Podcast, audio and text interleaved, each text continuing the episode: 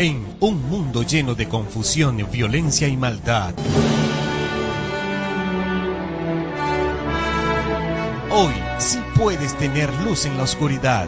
Aún sí hay esperanza. Por eso te invitamos a escuchar la antorcha profética, donde recibirás la única y verdadera profecía ante este tiempo final. Entérate de lo que realmente debes hacer para salir victorioso sobre Babilonia, la bestia, su imagen y su marca. La antorcha profética. Porque en este tiempo de oscuridad somos bendecidos al poseer la palabra profética más segura, la antorcha que alumbra el lugar oscuro hasta que el día esclarezca y el lucero de la mañana salga en nuestros corazones. La antorcha profética conducido por John García. Muy buenos días, mis queridos amigos y hermanos de nuestro canal La Antorcha Profética, de nuestros grupos de WhatsApp de La Antorcha Profética y en especial de nuestro ministerio La Antorcha Profética. Estamos hoy contentos con compartir hoy con ustedes otro día más Hoy es 30 de mayo, jueves 30 de mayo del 2019. Y muy contentos con el estudio de este libro de Gálatas que nos ha supuesto eh, gran avance en nuestra reflexión bíblica, gran avance en nuestra espiritualidad y nos ha ayudado a mantener el equilibrio real y entender lo que es la verdadera justicia por la fe y lo que muy común es entre nosotros, la justicia por las obras. Hoy vamos a estudiar otro tema más. El de hoy se titula No vale ser judío ni gentil. No vale la circuncisión ni la incircuncisión. Lo que vale es la fe que obra por el amor. No vale ser judío ni vale ser gentil. Ese es el tema para hoy basado en el libro de Gálatas capítulo 5, versículo 5 y versículo 6. Pero para comenzar vamos a hacer nuestra oración matutina y pedir al Señor que nos dirija. Querido Padre que estás en el alto cielo, agradecidos estamos de esta oportunidad, de esta misericordia que tú tienes para con nosotros al darnos un nuevo día de vida y darnos la oportunidad de ver la luz de este nuevo día. Gracias porque no merecemos, la verdad, no merecemos esto, antes merecemos la muerte. Pero por la justicia de tu Hijo Jesús, por, su tu misericordia al darnos tu Hijo, tenemos este privilegio. Ayúdanos a ser conscientes de ello y a poder, Señor, hacer buen uso del tiempo que tú nos has dado en tu gracia. Te pedimos, especialmente ahora que vamos a estudiar este tema, abrir tu palabra, que tú seas quien nos dirija, quien nos guíe y que podamos comprender el mensaje que quisiste transmitirnos en estos versículos. Que sea un consuelo en nuestra vida y que sea poder que transforme, que nos transforme cada día. Gracias por escucharnos, te lo pedimos en el nombre de Jesús. Amén. Muy bien, muy bien mis queridos amigos, mis queridos hermanos. Vamos a estudiar entonces este tema que por supuesto nos ayuda bastante en todas nuestras cosas. Dice así la palabra. Gálatas capítulo 5, versículo 5. Nosotros, por el Espíritu, aguardamos la esperanza de la justicia que viene por la fe.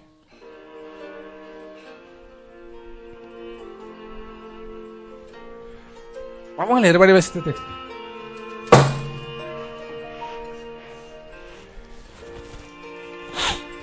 Y hagámoslos, hagamos la lectura con detenimiento. No olvidemos lo que ya hemos estudiado a propósito de la promesa del Espíritu. En caso contrario, te arriesgas a equivocar en el significado. No vayas a suponer que el texto significa que, teniendo el Espíritu, hemos de esperar para obtener la justicia. No, no dice tal cosa. El Espíritu trae la justicia. El Espíritu es la justicia. El Espíritu vive a causa de la justicia, dice Romanos 8:10. Y Juan 16:8 dice, cuando Él venga, convencerá al mundo de pecado, de justicia y de juicio.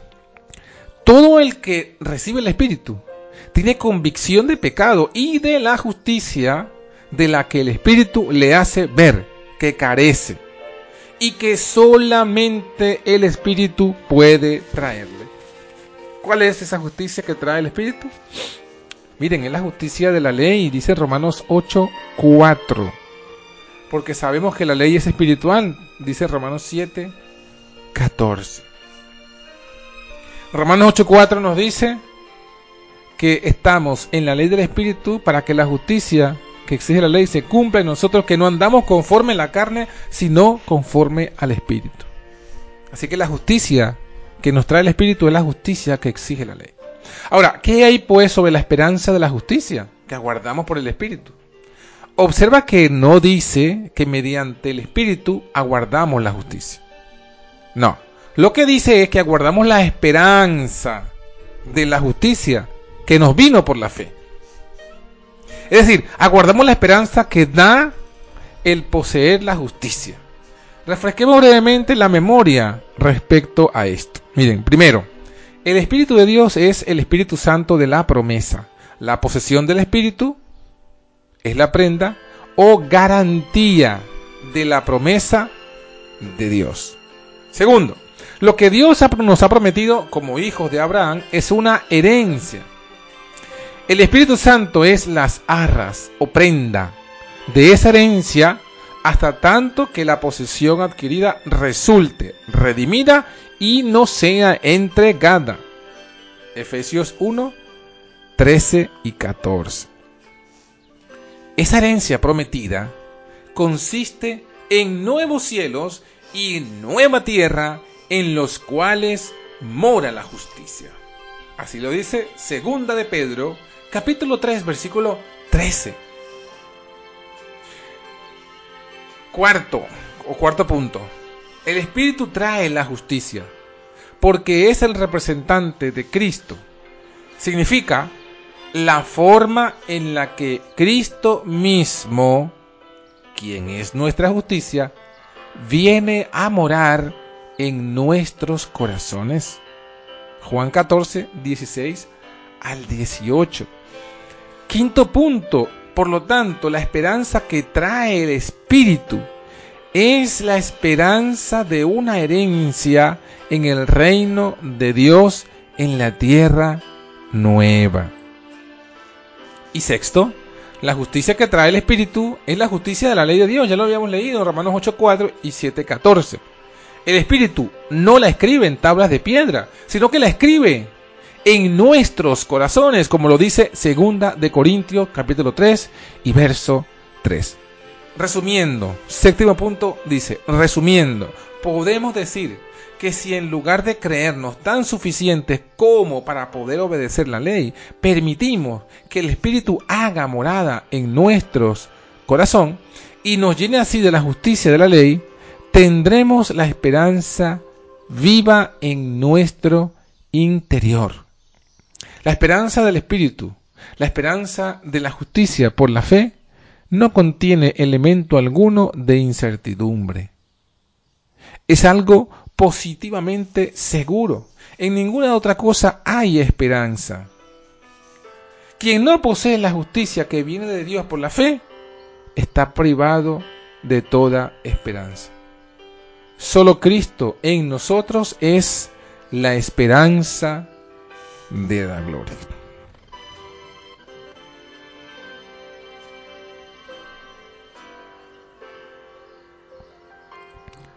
Ahora, el versículo 6 dice, porque en Cristo Jesús ni la incircuncisión ni la circuncisión vale algo, ni la incircuncisión. Lo que vale es la fe que obra por amor. La palabra que aquí se traduce por vale es la misma palabra traducida por podrán, podido o pudieron en Lucas 13:24, Hechos 15:10 y 6:10 respectivamente. En Filipenses 4:13 la misma palabra se traduce, todo lo puedo en Cristo. Por lo tanto, cabe entender así el texto. La, circuncisión no puede obrar nada, ni tampoco la incircuncisión. Solamente la fe, obrando por el amor, puede hacerlo. Y esa fe que obra por el amor se encuentra únicamente en Jesús. Pero, ¿qué es lo que no puede cumplir la circuncisión ni la incircuncisión? Ni más ni menos que la ley de Dios.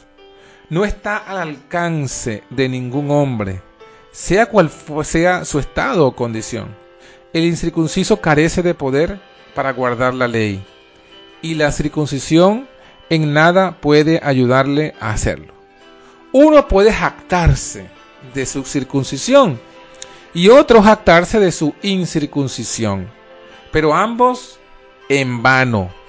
Por el principio de la fe, esa jactancia queda eliminada, puesto que solamente la fe de Jesús puede cumplir la justicia de la ley no queda ningún resquicio para que podamos jactarnos por lo que hemos hecho. Cristo es el todo en todos. Solamente la fe de Jesús, que obra por el amor, es la que puede. Hermanos, hemos venido hablando de estas cosas desde ayer. Hemos mencionado estas cosas interesantes de la ley, las hemos aplicado a lo que hoy día se discute mucho. Muchos se jactan, no de ser circuncidadas, sino de ser vegetarianos. O se jactan de estar viviendo en el campo. O se jactan de que usan faldas largas. Se jactan. Porque su jactancia muestra su confianza en esos elementos como si fuesen sacramentos. Como los católicos confían en los sacramentos como medios de salvación, muchos hoy día confían en estas cosas como sacramentos adventistas, como medios de salvación, y se jactan de ello. Pero no es así. No nos da ninguna ventaja o santidad o adelanto con respecto a otro el ser vegetariano, el usar faldas largas o vivir en el campo. ¿Estamos diciendo que eso no hay que hacerlo? No, no se entienda de ninguna manera. Solo estamos diciendo que lo que vale, lo que tiene poder es la fe de Jesús que obra por amor. Y la fe de Jesús no se consigue en la circuncisión. La fe de Jesús tampoco se consigue en el campo. Ni la fe de Jesús se consigue tampoco en, los alimentos vegetarianos. Ni la fe de Jesús se consigue en la ropa o faldas largas. No, mis hermanos. La fe de Jesús se consigue en Jesús.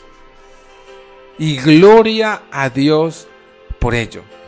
La fe de Jesús se consigue solo en Jesús.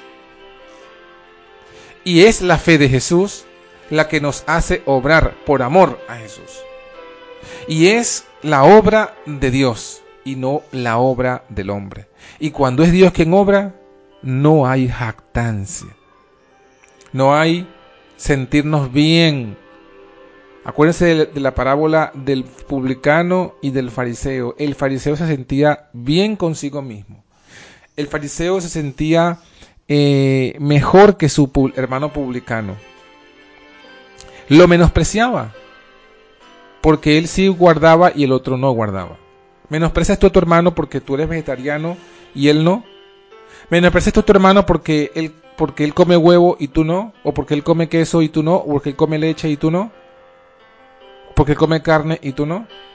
Menosprecias a tu hermano porque o lo ves con aquellos ojos de pobre hombre, pobrecito, no está tan avanzado como nosotros porque estás tú en el campo y él vive en la ciudad. menosprecias a tu hermano porque no se viste como Dios manda y tú sí te vistes como Dios manda. Le das gracias a Dios por ello, porque eso es lo que hacía el fariseo. Te doy gracias porque no soy como los demás hombres. Te doy gracias porque no soy ni como este publicano. Te doy gracias, Señor, porque estoy en el campo mientras otros están en la ciudad. Te doy gracias, Señor, porque yo soy mejor. Porque no soy como los demás hombres que viven en las ciudades, que comen carne y que usan ropas sensuales. Te doy gracias que no soy como ellos. Es esa la oración de un fariseo. Mientras que la oración que Dios quiere es la que dice, Señor, sé propicio a mí, que aunque vivo en el campo, soy un pecador. Que aunque soy vegetariano, soy un pecador. Que aunque uso faldas largas, soy un pecador. Señor, perdónanos.